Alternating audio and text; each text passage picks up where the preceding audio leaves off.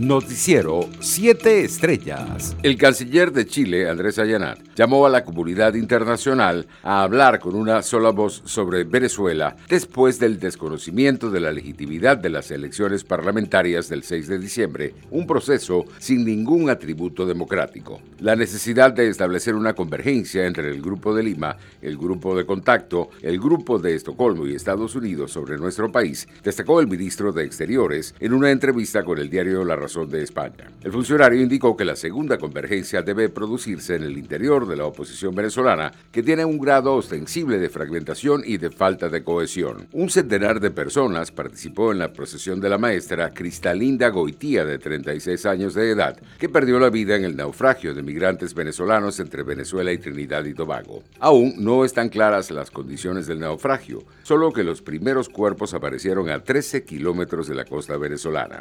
El pueblo de Guiria está impresionado, dice a la AFP Christian, el hombre que maneja el camión y que ya antes tuvo que hacer un viaje de seis horas por tierra con los primeros 11 cadáveres encontrados para llevarlos a Cumaná, la capital del estado para las autopsias. El presidente de la Federación Farmacéutica Venezolana, Freddy Ceballos, propuso al régimen tomar en cuenta los informes epidemiológicos difundidos por los profesionales de la salud en cada estado del país para aplicar una flexibilización diferenciada en el futuro. Ceballos resaltó la precariedad de los servicios públicos, incluida la escasez de gasolina que también afecta a los establecimientos de farmacias. Internacionales. El gobierno de Uruguay anunció este miércoles el cierre de las fronteras entre el 21 de diciembre y el 10 de enero de 2021, así como la limitación de las reuniones en Navidad con el fin de frenar el crecimiento exponencial de casos de COVID-19. El presidente uruguayo, Luis Lacalle Pou, anunció que enviará un proyecto de ley al Congreso en las próximas horas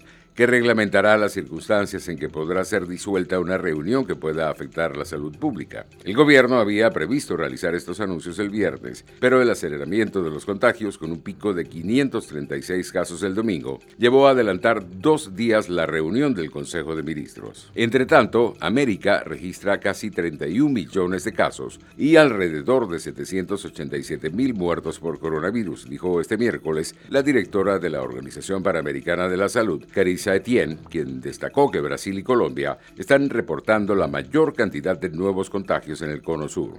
En una rueda de prensa, la organización sostuvo que Panamá y Belice están reportando un aumento de los casos, mientras que los contagios en El Salvador y Honduras son relativamente menores. Economía. Estados Unidos tiene la esperanza de sellar un mini acuerdo comercial con el Reino Unido para reducir los aranceles, dijo a la BBC de Londres el jefe de comercio del presidente Donald Trump, Robert Lighthizer. El funcionario señaló que tenía depositadas esperanzas en un acuerdo que podría rebajar los aranceles punitivos impuestos al whisky escocés.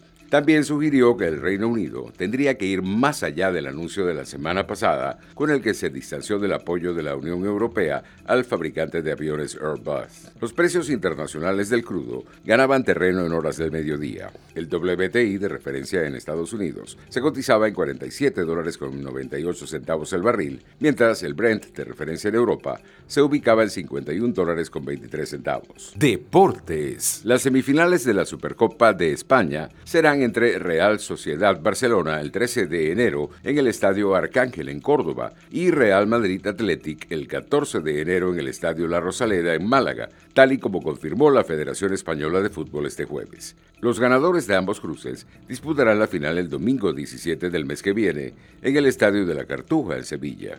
El venezolano Carlos Cañizales, campeón mundial vidimosca de la Asociación Mundial de Boxeo, expondrá hoy su corona ante el mexicano Jesús Silvestre en pelea a disputarse en el Club Kilimandiaro en Barranquilla, Colombia. Cañizales, que realizará su tercera defensa desde que ganó la faja el 18 de marzo de 2018 ante Reiya Konishi en Japón, ha tenido un largo receso. El caraqueño de 27 años, que no sube al cuadrilátero desde el 26 de mayo de 2019, cuando defendió su faja en Foshu, China, ante el ex monarca mundial Shokimura, a quien derrotó por decisión. Silvestre, de 31 años, y quien viene de salir airoso en sus últimas seis presentaciones, peleó por el título mundial en Monte Carlo el 21 de febrero de 2015, cuando perdió por decisión unánime ante el sudafricano Hecky Bugler por las bajas de la 105 de la Federación Internacional de Boxeo y de la Asociación Mundial de Boxeo. Noticiero 7 Estrellas.